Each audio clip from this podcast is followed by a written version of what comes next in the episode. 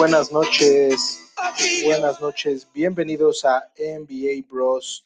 Mi nombre es Martín Millán. El día de hoy estamos a 18 de septiembre del 2020. Eh, muchas gracias por, por acompañarnos una vez más en el podcast del día de hoy. El día de hoy vamos a hablar de dos temas. Realmente vamos a hacer un mini podcast el día de hoy. Eh, vamos a hablar sobre la serie de Lakers contra Nuggets. Ya inició juego 1. Gana Lakers eh, de manera avasallante, muy fácil. Esto, como les comentaba en el podcast anterior, se puede, se puede vislumbrar una barrida. Vamos a, ver un poquito más de detalle de la serie y también vamos a hablar, ¿por qué no?, del MVP, dos veces MVP, eh, back to back. Giannis Antetokounmpo, que incluso eh, en el mismo año, de, en este año, tiene el defensivo del año, también lo gana. Entonces, este, vamos, a, vamos a hablar de esto. Pero antes eh, vamos a escuchar un intro de Kings of Leon.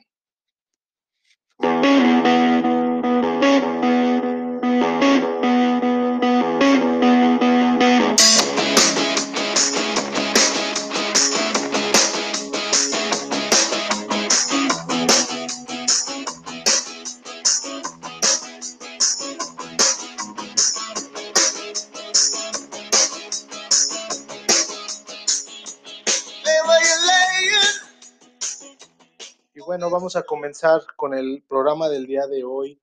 Eh, primero, Lakers contra Nuggets. Eh, Lakers gana 126 a 114. Creo que eh, solamente esos 12 puntos no reflejan lo que fue el partido completo. Vimos un marcador más abultado. El cuarto cuarto realmente es un engaño porque ni Nikola Jokic ni Jamal Murray juegan en todo el cuarto cuarto. Michael Malone ya dio por perdido desde el fin del tercer cuarto este partido. Y por el lado de Lakers, eh, realmente LeBron James eh, se tomó mucho descanso en el cuarto cuarto, ya el partido estaba definido desde mucho antes. Vemos un partido muy bueno de Anthony Davis, 37 puntos, 10 rebotes. Creo que Anthony Davis está explotando todas sus capacidades contra este equipo de Nuggets que honestamente no tiene quien lo marque. Eh, no pueden aventarle a Nikola Jokic porque Nikola Jokic es un muy mal defensa. Eh, entonces, eh, quien lo está marcando es Paul Millsap. Paul Millsap ya está en el ocaso de su carrera, es un veterano. De hecho, esta temporada no ha sido una de sus mejores temporadas, aunque tuvo una regular serie anterior de, semifinales de conferencia, realmente ha dado mucho que desear en este primer juego y Anthony Davis honestamente le pasa por encima. Eh, adicional a LeBron James lo marca Jeremy Grant casi todo el partido y eh, pues LeBron James está jugando muy tranquilo, con mucha soltura y con mucha cabeza y mucho cerebro está jugando estos partidos. Eh, el día de hoy tuvo un 54.5% de campo, un buen porcentaje de campo, metió 6 de 11 y de la línea de 3 solamente intentó 2, falló los dos. Sin embargo, creo que su mayor contribución la tiene del lado de las asistencias. LeBron James el día de hoy tuvo 12 asistencias y combinado con Playoff Rondo, que tuvo 9 asistencias, tuvimos un total de 21 asistencias por el lado de, de LeBron James combinado con Rayon Rondo. ¿Cuántas asistencias tuvo el total del equipo de los Nuggets de Denver? tuvo 22 asistencias. Es impresionante que dos jugadores de los Lakers tuvieran casi la misma cantidad de asistencias que todo el equipo de los Denver Nuggets. Así de fuertes y así de dominantes estuvieron estos dos, eh, estos dos jugadores por parte de Lakers.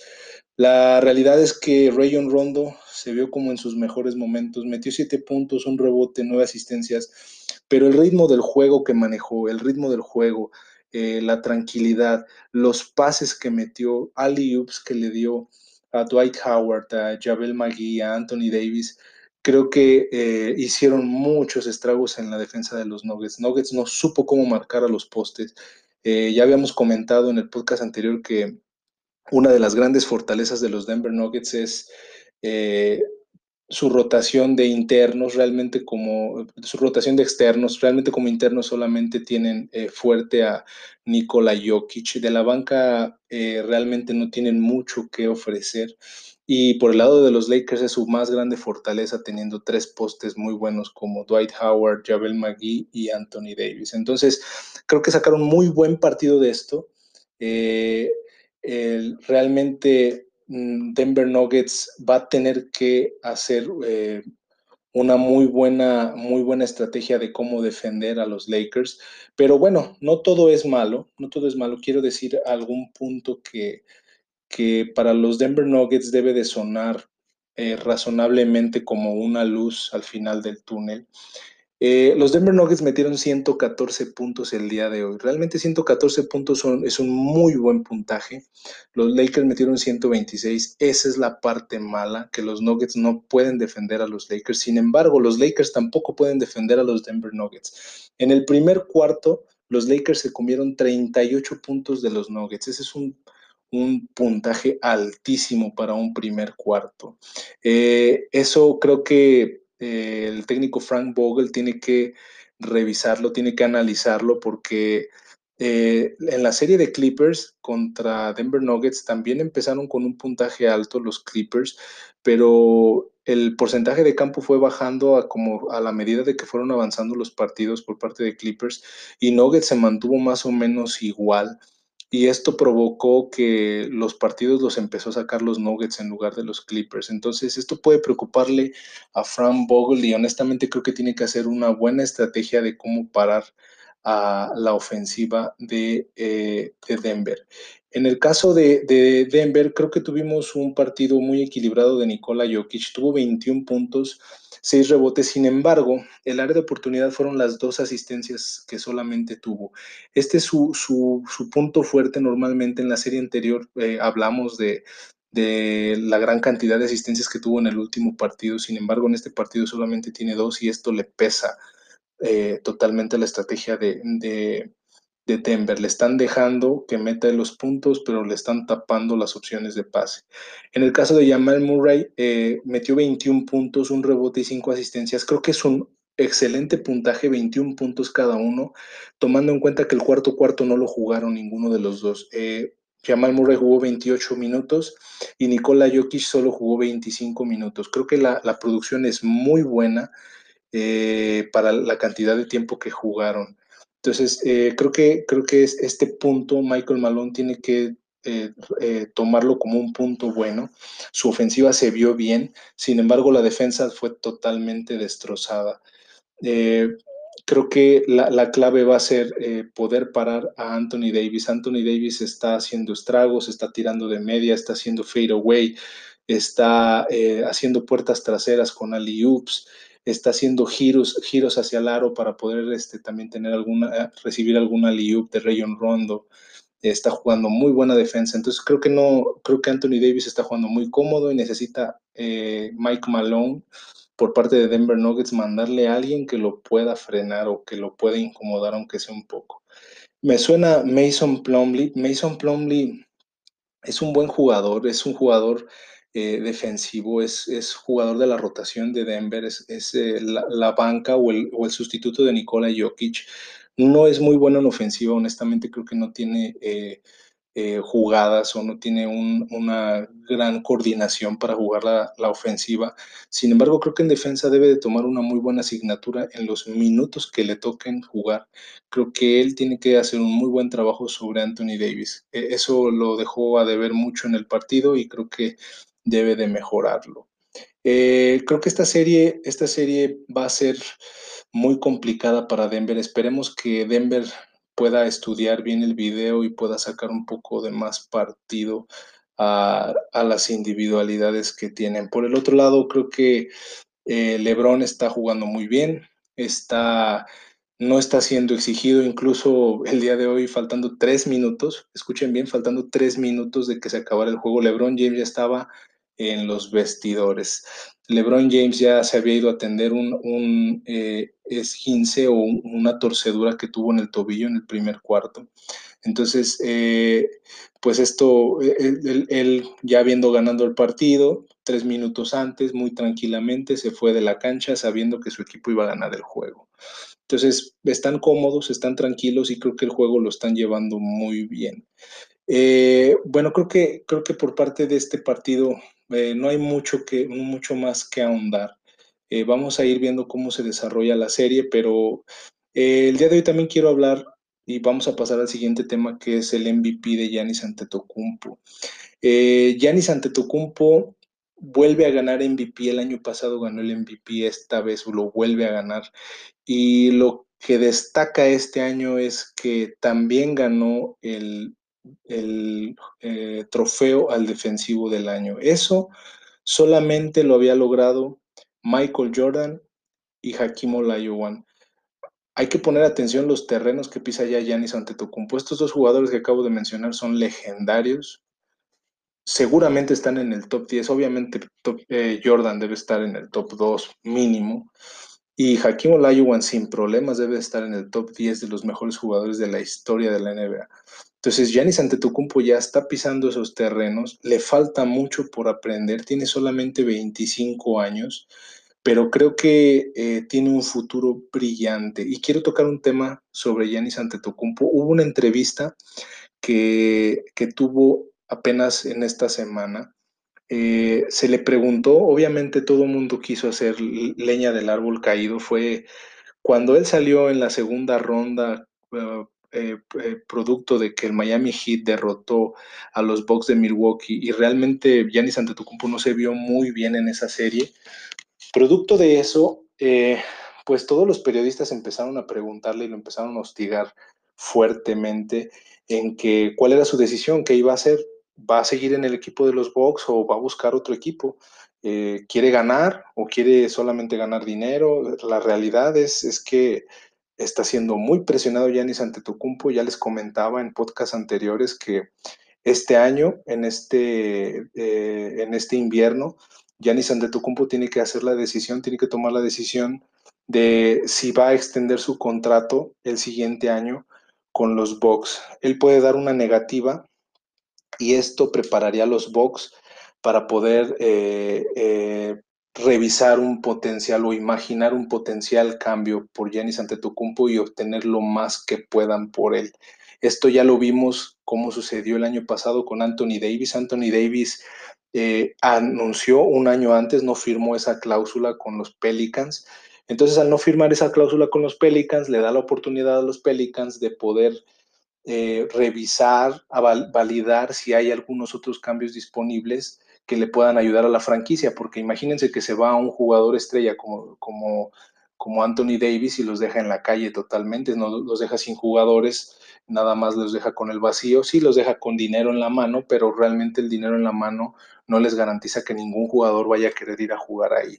Entonces, ¿qué hizo eh, en este caso Pelicans? Con tiempo de antelación, con un año, estuvieron trabajando en en qué equipo, qué equipo pudiera darles el mejor paquete de cambio.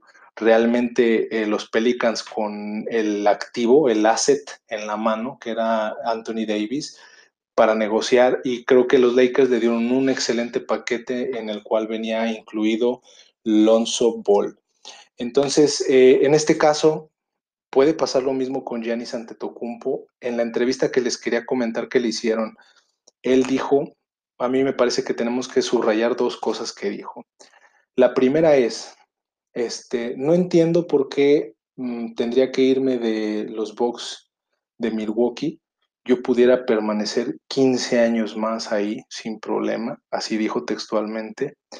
Y también comentó que yo no soy una de las personas de las cuales ven una pared enfrente de él y me doy vuelta y regreso y trato de, aliarme con el enemigo o algo así. Yo lo que voy a hacer es buscar derribar esa pared hasta ser campeón. Eso me parece que fue algo muy bueno para los Bucks de Milwaukee y les da una gran posibilidad de mantenerlo en su roster el año que viene y los siguientes años y poder firmar un contrato de cuatro años o cinco años. Sin embargo, sin embargo, la siguiente parte que dijo, la verdad, deja mucho a, a, a, cómo uno quiere ver las cosas. Creo que Giannis Antetokounmpo lo que dice es, siempre y cuando el equipo quiera ganar. Y eso puede ser interpretado de muchas formas. Cuando, cuando un jugador dice siempre y cuando el equipo quiera ganar, estamos hablando de el mismo estilo de negociación que hacía LeBron James en aquellos Cleveland Cavaliers, en el cual eh, obligaba al gerente general año con año a conseguir lo mejor que se pudiera para siempre mantener al equipo peleando los campeonatos. Si un torneo LeBron James no estaba de acuerdo con el equipo que se le conseguía o él pensaba que no se habían hecho las contrataciones pertinentes que se requerían para pelear algún campeonato, LeBron James empezaba a marcar los teléfonos y empezaba a revisar su salida de, Cleveland. Este, esta frase que dice Giannis Antetokounmpo más o menos está diciendo lo mismo. Creo que son eh, noticias, es un, son noticias para los Bucks de Milwaukee que los deben de tener muy alertas son noticias para la gerencia general que tiene que estar muy pendiente. La, realidad es que las últimos, los últimos fichajes que hicieron por parte de Box de Milwaukee han sido malos. A Chris Middleton le dieron eh, un, muy buen contrato, siendo que Chris Middleton honestamente no es el jugador que va a poder llevar a Giannis Antetokounmpo a un, a un campeonato y también eh, firman con un, con un buen contrato a Eric Bledsoe, que Eric Bledsoe es, eh, hay una palabra en inglés que le llaman el choking. El choking es básicamente cuando te pones tan nervioso que empiezas, que, que, ya no sabes, no sabes jugar, no sabes hacer nada, empiezas a fallar todo en ciertos momentos de presión. Eric Bledsoe se le reconoce como el maestro, amo y señor del choking en el clutch. Eh, Eric Bledsoe en los minutos finales no sabe cómo manejarlos, tira muy precipitado y da muy malos pases. Entonces este jugador también fue firmado por los Bucks de Milwaukee, por la gerencia general, y creo que van a tener que hacer algunos cambios ahí para poder mantener feliz a Giannis Antetokounmpo. Una movida muy fuerte o muy buena que hizo la gerencia general de Bucks es que este año contrataron a el hermano de Giannis Antetokounmpo, Tanasis Antetokounmpo. Este jugador realmente viene de la liga eh, griega, ya había tenido algunos pasos muy efímeros por la NBA. No tiene el nivel de NBA, ni siquiera tiene minutos en la NBA, pero basta para Giannis contener a su hermano en el equipo aunque no juegue para tenerlo contento. Y creo que eso es una movida muy inteligente por parte de la gerencia de los Bucks y es un punto a su favor. Sin embargo, hay otro equipo que también tiene a un hermano de Giannis Antetokounmpo y son los Lakers de Los Ángeles.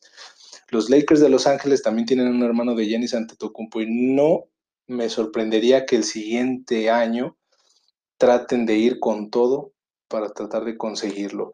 Eh, la verdad es que se va a poner muy bueno estos rumores. Todos los equipos van a querer ir por Giannis. Se rumora muy fuerte los Golden State Warriors. Se rumora fuerte también los Chicago Bulls que van a ir con todo por él.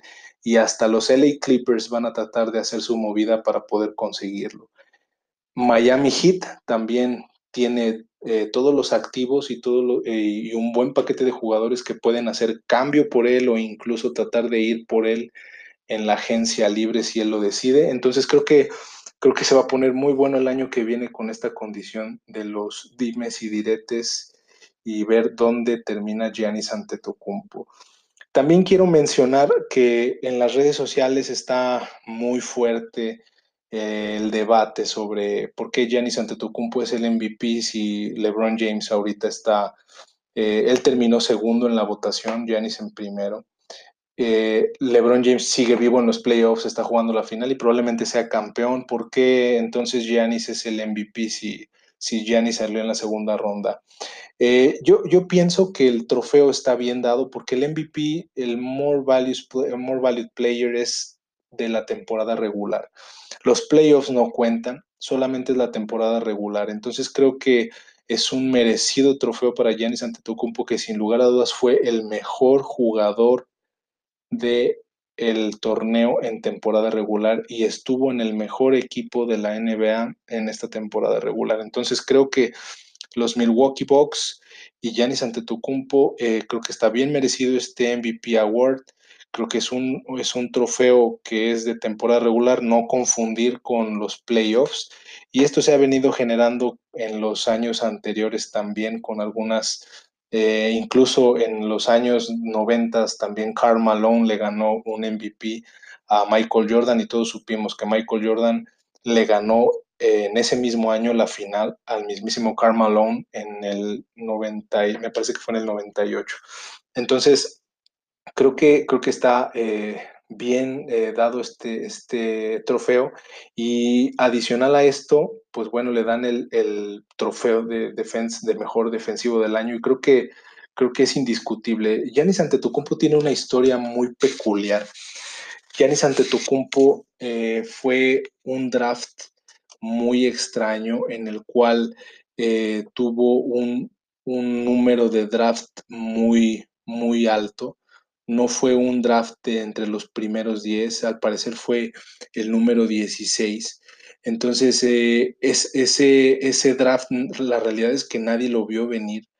Giannis Antetokounmpo llamaba la atención porque cuando llega a la NBA mide 3 pulgadas menos de lo que mide ahorita. Ahorita mide 6'11, quiere decir que medía 6'8 en aquel momento. Y 3 pulgadas en la NBA es un mundo de diferencia. Estamos hablando casi de un jugador de 7 pies, eh, lo que mide él ahora. Con su velocidad, su fuerza y su juego de pies, es un jugador impresionante que solamente tiene eh, eh, por mejorar en los siguientes años. Entonces, Giannis Antetokounmpo, cualquier equipo lo quisiera, merecido MVP. Entiendo lo de LeBron, a todos los fans de LeBron lo entiendo, pero eh, el mejor jugador de la temporada regular es Giannis Antetokounmpo. No tengan ninguna duda, no hay debate en ese aspecto. ¿Cómo se llegó a la definición del MVP? Eh, voy a platicar muy rápido de cómo se llega a la definición. Eh, se hace una votación de, ciento, de 101 eh, personajes que votan. 100 personajes eh, que hacen la votación son eh, periodistas. Periodistas tienen que ser periodistas que no sean de las ciudades locales. Por ejemplo, allá en Estados Unidos se hace mucho que, que, cada ciudad tiene sus periodistas. Por ejemplo, vamos a hablar de Boston. Boston, por ejemplo, tiene su cadena de periodistas este, en Boston, entonces ellos le van a los Celtics de Boston y ellos van a votar por una persona de Celtics de Boston y así eh, en cada una de las ciudades. Entonces tiene que ser una cadena más grande que, que sea imparcial y son varias cadenas de, de, comentaristas deportivos y ellos son los que votan. Uh, eh, son 100 personas que votan para definir quién es el MVP. Adicional, hay un voto adicional que es el 101, que es el de la encuesta de los fans. Todos podemos entrar a página de NBA e incluso en Twitter para poder votar sobre quién es el, el MVP, pero ese voto solamente va a quedar guardado como un voto de 101. Entonces realmente pues, no es muy significativo lo que los fans eh, decidan. Aquí lo que funciona es lo que los periodistas decidan y creo que todos los periodistas votaron por Giannis Antetokounmpo. Eh, la gran mayoría eh, votó por él. En segundo lugar, LeBron James. Aquí también llama la atención que por ahí entre los cinco primeros eh, lugares estuvo este Luka Doncic. Luka Doncic terminó cuarto, cuarto en la, en la votación. Incluso le ganó a Kawhi Leonard. El, el, segundo lugar fue LeBron, el tercer lugar fue James Harden, luego Luka Doncic, Kawhi Leonard y después Anthony Davis.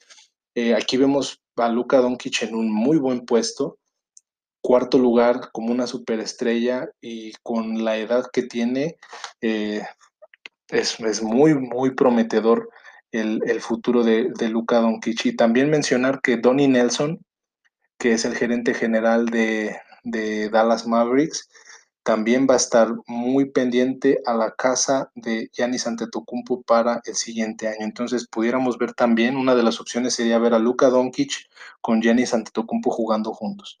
Entonces, eh, creo que es, es eh, muy buena información. Yo la verdad estoy muy contento de que Giannis haya ganado. Y eh, bueno, vamos a, a, ver cómo se ve esto del mercado de, de los cambios y de los fichajes.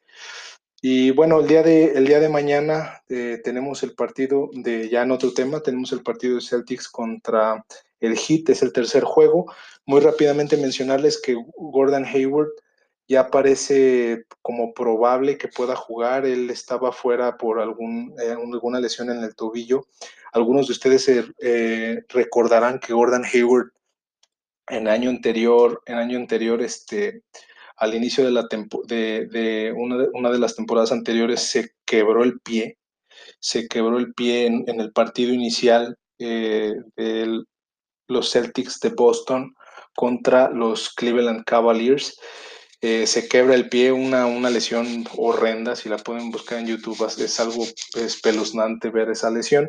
Y bueno, eh, ha, tenido, ha batallado mucho con sus tobillos y otra vez tiene alguna lesión de tobillo. Eh, ya está recuperado y se, se, pone como probable y creo que va a cambiar mucho el funcionar de Celtics de Boston si él regresa. Entonces, este, vamos a estar pendientes de eso también.